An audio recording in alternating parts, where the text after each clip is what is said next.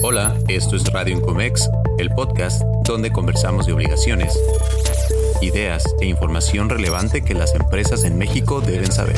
Deben saber. ¿Qué tal? Les doy la bienvenida a un episodio más de Radio Incomex. Mi nombre es César Benítez, soy director de la firma TP Customs Compliance, firma especializada en auditorías preventivas de comercio exterior, consultoría y capacitación. El día de hoy hablaremos de un tema de gran importancia para las empresas, que es el operador económico autorizado, Trataremos de abordar temas desde cómo inicia el proyecto, su implementación, fase de seguimiento, compartiendo experiencias y algunos obstáculos o retos que encuentran las empresas en el camino. Pero antes de seguir, los invito a seguirnos en redes sociales, a seguir este podcast para que no se les pase ningún episodio. El día de hoy contamos con un invitado muy especial. Su nombre es Adolfo Hernández, licenciado en Comercio Internacional por la Universidad de Quino en Sonora, con más de ya 20 años de experiencia en la maquila y en temas de importación y exportación. Y pues sin más preámbulo, le damos la bienvenida. ¿Qué tal Adolfo? ¿Cómo estás? Muy bien, gracias César. ¿Qué tal? Buenas tardes. Buenas tardes. Pues, ¿cómo ves el tema de hoy? Operador económico autorizado. Sé que te ha tocado participar en algunos proyectos a lo largo de tu carrera. Cuéntanos un poquito en qué fases te ha tocado participar en implementaciones, en auditorías de seguimiento, en qué fases del proyecto. Sí, he estado en lo que es la implementación y también en las auditorías de seguimiento, sobre todo las auditorías de seguimiento, ¿no? Implementación es muy poco, Déjame, te interrumpo tantito. Si empezamos por las implementaciones, a mí me ha tocado participar también por ahí en algunas implementaciones y uno de los temas principales y básicos con los que uno debe de iniciar es involucrando a la alta gerencia. ¿Y por qué lo digo? Porque los requisitos para la certificación y los estándares, tener controles de acceso, seguridad física, revisar socios comerciales, sí, todo suena muy bien en papel, pero desde mi punto de vista, involucrar a la alta dirección es una parte básica del proyecto. De acuerdo, esto es un trabajo de toda la organización, no solamente de un departamento, debido al número de controles multidepartamentales que hay. Sí, recuerdo que una vez platicábamos este tema y me comentabas que en una experiencia que tuviste te tocó estar colaborando con una empresa donde te decía, queremos certificarnos, pero haciendo el mínimo. ¿A qué se refieren con eso del mínimo? Sí, claro, es común esto, ¿no? El que solo quieran los beneficios sin tener que invertir mucho en lo que son las obligaciones, pues, ¿no? Que te marque el programa.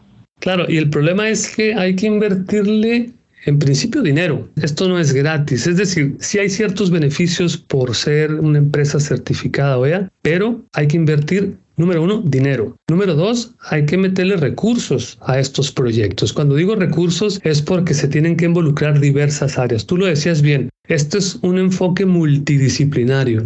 Debe de estar desde el área, por ejemplo, de recursos humanos, el área de embarques, el área de recibos, seguridad patrimonial, son diversas áreas las que se tienen que involucrar y el primer convencido debe ser la alta dirección. Es correcto. Es una cultura, a final de cuentas, ¿no? Entonces, si la cultura viene de arriba hacia abajo, no va de abajo hacia arriba, si queremos que la organización funcione o cumpla ciertas obligaciones o esté de acuerdo en todo lo que dicen las obligaciones de OEA, necesita estar comprado completamente por la alta dirección y de ahí irse en cascada hacia los niveles más abajo. Sí, porque si no, este proyecto ya nace destinado al fracaso. ¿Estás de acuerdo? Sí, de acuerdo, completamente. Sí, porque luego, una vez que metes tu solicitud y digamos que haces tu checklist y cumples con los estándares mínimos, después viene la visita, la visita de validación, visita de verificación, en donde viene un especialista, llega a tu planta y va a revisar, confirmar que lo que dijiste que hacías efectivamente lo tengas implementado. ¿Te ha tocado recibir alguna de estas visitas de verificación? Sí, Sí, se ha tocado. Como casi todas las visitas de cualquier autoridad, llegan primero muy, pues muy herméticos, muy, pues a lo que vienen, ¿no? Y poco a poco puedes ir platicando con ellos para aprender también de ellos, así como ellos. Se van familiarizando, se van familiarizando con tu operación y uno como empresa visitada se va familiarizando también con el estilo del visitador, ¿no? Del verificador. Sí, es correcto. Y si haces una buena relación, si puedes platicar con ellos, regularmente terminan siendo servidores públicos muy abiertos a ver tu operación y ayudarte en tu operación.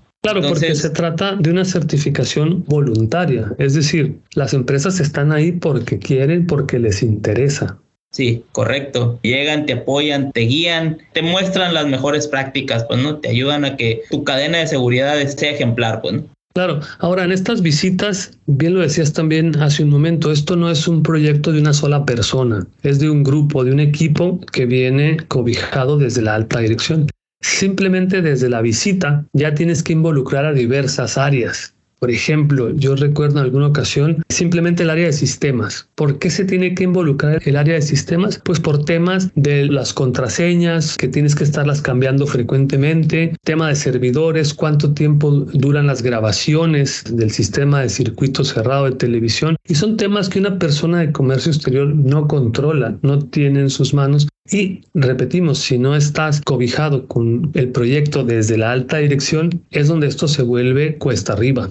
Sí, así es. La ciberseguridad es algo que solamente le compete al área de sistemas de información y pues son los que tienen que involucrarse más. Sí, en el tema de la operación, la ejecución, la implementación de todos los estándares de seguridad, porque la persona encargada de comercio exterior no es más que una parte de un todo. Al final del día, el tema de operación aduanera es uno de 11 diferentes estándares de seguridad que tienen que implementar las empresas.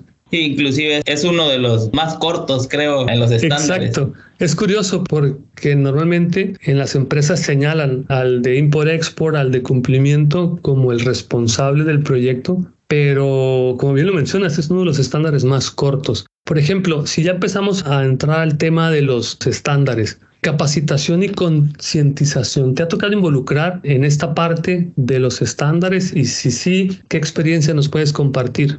He estado en lo que son inducciones de personal en las inducciones solamente se habla de que la empresa tiene este estándar de seguridad y además en lo que son capacitaciones anuales como recordatorio, ¿no? De, cómo se debe llevar el estándar. Pero al final del día, fíjate, esto es una inversión de tiempo, porque es tu tiempo como capacitador, como especialista en el área, es tiempo del personal de recursos humanos, porque tiene que coordinar estas, primero en el curso de inducción, cuando van ingresando personal nuevo, y luego las capacitaciones anuales, como bien lo comentas, tienes que llevar o tienen que llevar el control de los expedientes del personal. Entonces al final hay que invertirle tiempo a esto que si la empresa no está dispuesta de manera continua y permanente estar invirtiendo recursos en estos proyectos, pues están destinados al fracaso al final del día. Y así es, y estamos hablando de capacitaciones ahorita de seguridad en cadena de suministro. Hace rato mencionabas el área de sistemas, también el área de sistemas se tiene que involucrar porque para ciberseguridad son temas, como lo platicamos hace rato, muy específicos de ellos que ellos también se tienen que involucrar en capacitación. Entonces, no nada más es un área la que se encarga de la capacitación, sino toda la organización. Y de, repente uno encuentra a veces resistencia internamente. ¿Por qué? Porque no hay tiempo, porque hay prioridades de producir, prioridades de operación, pero es importante hacer este espacio para que el personal se capacite y estar cumpliendo permanentemente con este que es uno de muchos requisitos. De igual manera, las autoevaluaciones o evaluación de socios comerciales. Ahí hay otro tema en el cual hay que invertirle un tiempo para ir a hacer visitas a tus socios comerciales. Como transportista, no sé si alguna vez te tocó o te ha tocado hacer una de estas visitas para hacer evaluaciones a tus principales socios comerciales. Sí, he tocado hacer visitas para transportistas y otros proveedores de servicios que son importantes en lo que es la cadena. Y al final es tiempo, o sea, tienes que planear, coordinarte con tu proveedor, llegar a la visita, invertirle cuatro o cinco horas de, de recorrido, generar tu reporte, tu informe al final del día también.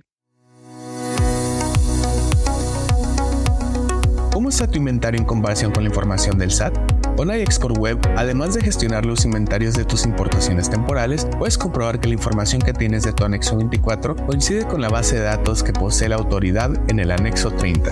El módulo de compliance analiza la información a nivel pedimento, TXT de tu agente aduanal o factura para detectar los errores que hay que corregir para una correcta administración de tu comercio exterior.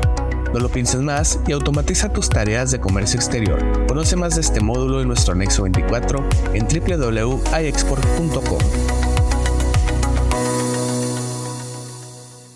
Y luego, no sé si te ha pasado, a mí en lo personal tengo esa experiencia con las inspecciones de contenedores. Das la capacitación, tienes la lista de asistencia, todo mundo cumplió, pero ¿qué pasa? Por lo menos en mi experiencia me ha tocado ver Revisas videos de los métodos de inspección y al principio, después de dar una capacitación al 100, utiliza todas las herramientas, cumple con todos los requisitos, llena los formatos. Conforme pasan los días, las semanas, los meses, como que va cayendo el nivel de inspección, se va relajando un poquito el proceso. Sí, es correcto. Eso es común, precisamente por lo que comentabas hace rato. La exigencia de las plantas de manufactura es eso, la venta, la producción y comienza los mismos trabajadores van reduciendo o van quitando actividades para, poder hacer su trabajo. Sí, exacto, para simplificar, para hacer su trabajo más rápido y despachar contenedores lo más pronto posible, ¿no? Sí, pero a veces en esa simplificación estamos como en el teléfono descompuesto, lo que originalmente dijimos que íbamos a hacer se va perdiendo el sentido. Y es por eso que las inspecciones, o sea, toda esa inversión de tiempo, de dinero que hay, todo lo que invertiste en dinero y tiempo para capacitaciones y sistemas de seguridad, también lo tienes que estar reinvirtiendo eso, o sea, estar capacitando seguido, estar haciendo revisiones, evaluaciones. Entonces es algo que no se acaba, ¿no? Eso es un ciclo, es un círculo ahí. Es un círculo virtuoso, es como planeación y luego ejecución, control, planeación nuevamente, ejecución y son ciclos que lo vas siguiendo cada año para mantener el nivel. Y al final, ahí es donde vas construyendo esa cultura de la que hablabas al inicio. Y esa cultura organizacional es de todos, no nada más del área de comercio exterior.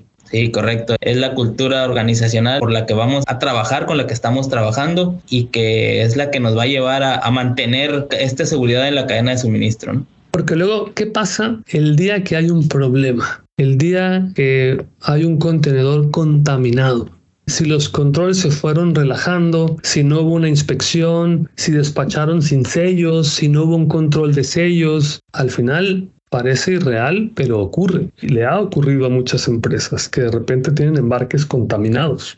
Sí, y la contaminación puede ser desde un grano de maíz hasta cosas un poco más graves, ¿no? Que de igual manera se llevan los controles en la aduana, pero no siempre... No siempre se siguen al pie de la letra de los procedimientos y ahí es cuando tiene uno que regresar a las bases y volver a empezar con capacitación, con reforzamiento, con procedimientos, con formatos, porque me ha tocado ver también muchas veces hasta que no sucede algo, es cuando todos volteamos a ver qué pasó. Y se prenden los semáforos y se prenden las alertas, todos en la organización comienzan a preguntar qué falló, por qué fallamos, qué tenemos que hacer, cómo le podemos hacer para mejorar. Y otra vez se reinicia este proceso de, de ajuste, se ajustan las tuercas, alineamos la cadena y empieza a trabajar nuevamente correctamente, pues, ¿no? Poco a poco se empiezan a aflojar y pasan estas cosas, pues, ¿no? Sí, y también ya hablamos un poco de la inversión de tiempo, de recursos, de personal de diversas áreas, pero no debemos de dejar pasar que esto también requiere inversión de dinero. Reforzar el cerco perimetral, por ejemplo, o darle mantenimiento. Las cámaras, continuamente hay que estar dándole mantenimiento a las cámaras. A mí me tocó participar en alguna ocasión en una visita de verificación y justo el día en que llegó el visitador, una de las cámaras estaba caída. La que apuntaba al acceso principal, ¡pum! de repente estaba caída y estaba apuntando hacia ningún lado, ¿no? Y la realidad es que eso sucedió por la falta de mantenimiento, porque no se aflojó de un día para otro. Y luego recuerdo en una ocasión había cámaras tan llenas de polvo que no podían tomar el perímetro exterior. Es decir, sí se veía, pero la visibilidad era muy pobre, como para detectar una cara o una introducción ilegal a lo que es el perímetro de la empresa. Entonces al final dices, falta de mantenimiento sí tiene un impacto. Y ese mantenimiento pues cuesta también dinero. Sí, es correcto. Eso que pasó en esa compañía que comentas es, es hasta de risa, puede ser, ¿no? O sea, risa nerviosa, pero a final de cuentas me imagino que es algo que se pudo solventar porque Creo que son personas que, que, Con seguimiento, con seguimiento a los procedimientos, con apego, se pudo haber prevenido. Claro, pero bueno, el punto es que sí es importante todo ese mantenimiento que se le debe dar, el seguimiento a, todos los procesos internos, porque a final de cuentas debió haber estado en un procedimiento de mantenimiento, en una hoja de seguimiento de ellos, eh, un ¿Alguien, mantenimiento alguien, programado. Alguien no lo hizo y, y, tuvo consecuencias, ¿no? Ahora, hemos hablado hasta ahorita de todo lo que hay que invertirle, todo el tiempo, todo el esfuerzo, todo el seguimiento, pero poco hemos hablado de los beneficios. La primera pregunta es, ¿tiene beneficio realmente invertirle tanto a esto? Yo creo que independientemente de los a reserva de, lo que tú opines, pero independientemente de los beneficios o facilidades que te pueda otorgar el SAT por estar certificado, creo que bien merece la pena trabajar por la seguridad de la empresa. Eso es algo muy importante. Obviamente están los beneficios que tiene la empresa comerciales, vamos a llamarle beneficios comerciales, ¿no? Pero la seguridad del personal, ese escalón que subes en seguridad para el personal que labora en la compañía, creo que, que sí vale la pena, ¿no? Sí, de acuerdo. Ahora ya para terminar, Recapitulando un poco, hablamos de que desde la implementación se tiene que involucrar la alta dirección. También hablamos de que el seguimiento es importante que todas las áreas de la organización se involucren, participen, tomen liderazgos, tomen responsabilidad de sus áreas, también hemos hablado de que algún desapego en algún procedimiento puede tener una consecuencia grave para la seguridad. Y finalmente hemos hablado de que tiene beneficios. Tiene beneficios tanto facilidades administrativas, facilidades comerciales y beneficios en la seguridad por sí misma, tanto para la organización, para su patrimonio como para su personal. ¿Alguna reflexión final, Adolfo, que tengas con la que quieras concluir este episodio? Es muy importante que si la empresa donde laboran ya decidió ir por esta certificación, que validen muy bien los requerimientos. Que sepan a lo que, a lo que van. Que sepan bien a lo que van porque los beneficios son muy, son muy buenos. Por algo están decidiendo tomar este camino de, de certificación, pero es muy importante siempre ver esas obligaciones y que sea lo primero que compras, ¿no? Que esas Estar consciente. Exacto, tener esa conciencia de que vamos a esas obligaciones y que los beneficios van a ser algo extra, es un plus, pues, ¿no? Que vienen por añadidura, ¿no? Pero lo principal es hacer ese compromiso. Sí, claro. De acuerdo. Pues muchas gracias, Adolfo, por tu participación. Con esto llegamos al final de este episodio. Esperamos que esta información haya sido de utilidad y les recordamos que nos pueden seguir en este programa para que no se pierdan de más contenido, seguirnos en redes sociales. Gracias. Finalmente, mi nombre es César Benítez, TP Customs Compliance. Gracias por escucharnos y hasta la próxima.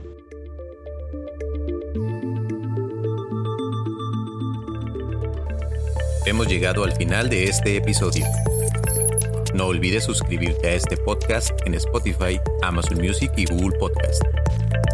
Para mantenerte informado sobre este y otros temas, visita nuestra página web y nuestras redes sociales. Hasta la próxima.